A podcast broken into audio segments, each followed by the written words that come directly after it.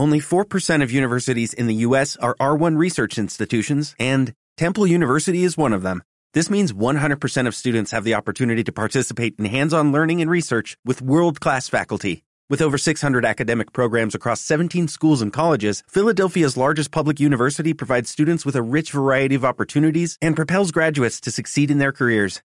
Temple University. Schedule a campus tour today at admissions.temple.edu/visit. Adaptación radiofónica del cuento Itaike o Los hijos del Sutó de Freddy Estremadoiro Romero.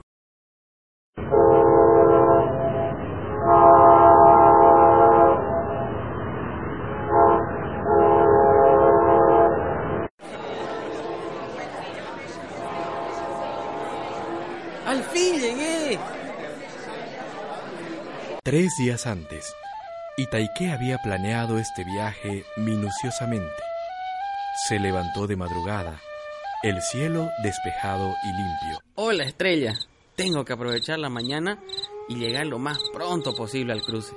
Uh, más bien conozco de memoria las sendas de mi chaco. Llegó a la pampa y apuró el tranco. Cuando estaba en la mitad, empezó a aclarar. Ahora se podía ver el sol como un disco de fuego atrapado entre los árboles. Ganó la punta de una loma y se dio la vuelta. Contempló entonces el paisaje que iba dejando atrás. Suaves serranías que se recostaban sobre la oscura extensión de la llanura. Allí había nacido Itaike. Creyó escuchar un retumbe de tacú y pensó en su madre.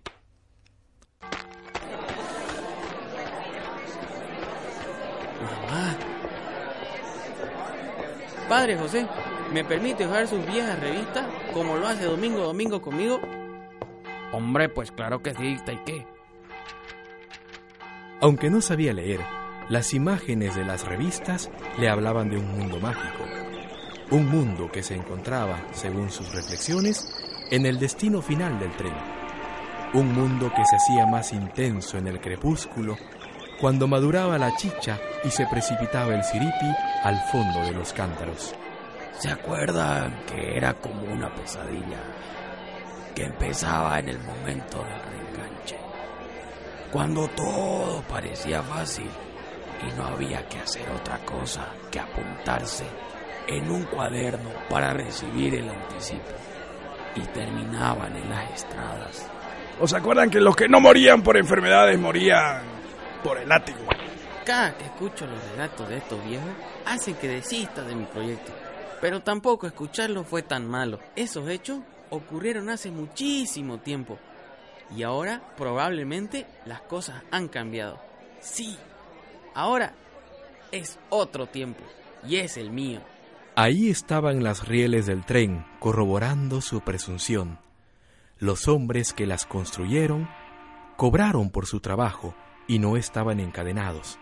Y Taike lo había visto. Ahí viene el tren. Ya quiero subir. Irme y que me lleve donde mis sueños se podrán hacer realidad. Ahora, Itaike frente al cruce, bajo la sombra de un tajibo, comenzó a esperar que el tren se aproxime.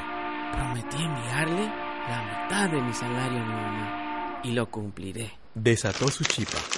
Todo lo que traía era un pedazo de charque, dos camisas y un pantalón. Nunca más dejaré que me paguen mi sueldo en camisa de lienzo. A mis 17 años me siento fuerte, flexible como un totaí. Algo erizó el follaje. No era el viento. Es fácil identificar el viento. Así sople débilmente, silbe o resuene como un árbol desplomándose. Y Taike sintió llegar como navegando entre sus copas un aullido intangible. Pronto, como la proximidad de un río en turbión, sintió ese profundo ruido de las ruedas en movimiento. Ahora, Itaike que había pensado en los detalles más mínimos de su aventura, debía acercarse al maquinista y proponerle el trato. Señor, señor maquinista, tengo un trato que proponerle. ¿Qué pasa, muchacho? ¿Qué querés? Quiero viajar en el tren. ¿Qué le parece si yo acarreo la leña y usted me deja viajar en el último vagón de la reces? Bueno, bueno, vení, subí. Sí, todo lo había previsto. El agua que debía beber se agitaba en su tari al ritmo del tren.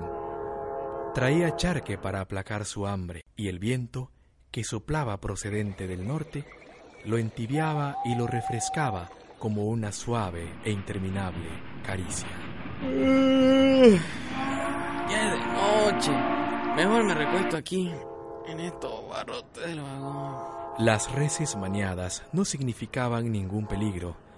Lo había previsto todo y sin embargo, al segundo día de su viaje, sintió que el sonido del tren, emocionante al principio, se iba convirtiendo en una monótona canción que adormecía su cuerpo. ¡Ay! Mejor me escondo entre las reses. Por ahí alguien viene y, y me echa del vagón. Y Taike desconfió del trato que había hecho, porque comprendía que sobre el maquinista habían otros hombres con más poder. Ya solo falta un día para llegar a mi destino. Mejor mido el agua de mi tari. El olor a Jumbacá, al principio irritante, se le había hecho más tolerable. Lo que más lo atormentaba era el sueño. El inmenso sueño que le cerraba los párpados. Solo un día más, e Itaiki saldría de esa prisión rodante para culminar su aventura. Ah, la carta que me dio el padre José. Tengo que llegar a entregársela al superior de los franciscanos en Santa Cruz. En el tercer día de su viaje, Itaike apuró las últimas gotas de su tari y se sintió renacer, porque en ambos costados de la vía se multiplicaban los chacos y se podían ver con más frecuencia casas y gente. Finalmente, el tren llegó a la estación. ¡Al fin llegué! ¿Por qué la gente hace todo eso? ¿Por qué la gente recibe bultos por la ventana? Aquí parece que nadie se respeta con nadie. Todos se atropellan. Tengo mucho miedo. No era este miedo, sin embargo, como el miedo que sentía en el monte cuando sus ojos infantiles y oblicuos, distintos de los ojos de esa gente, temían encontrarse en el maizal con el duende Hatoká. ¡Toir! ¡Toir! Nadie, ni siquiera él mismo, escuchó la invocación que él hizo involuntariamente del dios Toir, dios al que había que ofrecerle el primer choclo para que el maizal madurara en plenitud y no se secara. Tengo mucho miedo. ¿Qué está pasando? Ahora, ¿cómo grito? No los pillo los sonidos para que me ayuden. Afortunadamente la marcha del tren fue corta. Se detuvo en un patio inmenso junto a otros trenes que descansaban también de su fatigosa travesía. Y el tiempo, ese tiempo que Itaike había sobrevolado con alas ligeras, impulsado por sus sueños, recobró su dimensión lenta y gris. No puedo dormirme, pero no aguanto. No tengo agua. Y tengo sed. Lo peor es que ya me agarró la noche. ¿Qué hago? Se encendieron las luces amarillas, luces que le sugerían lágrimas, y un viento leve y frío penetró el vagón. Este viento, este viento fresco y frío viene del sur. Mejor saco mis dos camisas. La sinfonía del monte, distante y ronco, empezó a declinar. Ahora es un sur con lluvia. No aguanto. Aquí hay un trapo. Mejor me seco con esto mi cara. Hace mucho frío.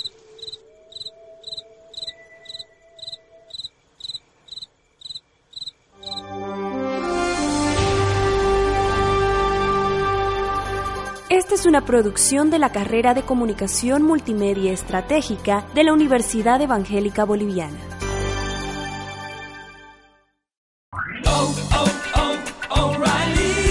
¿Necesitas ayuda? En O'Reilly Auto Parts te ayudamos. ¿Necesitas algún consejo? Te aconsejamos. Nuestros profesionales en autopartes están siempre disponibles para ayudarte a encontrar lo que necesites. Excelente servicio al cliente es solo una de las ventajas que ofrece O'Reilly Auto Parts. Los profesionales en autopartes. oh, oh, O'Reilly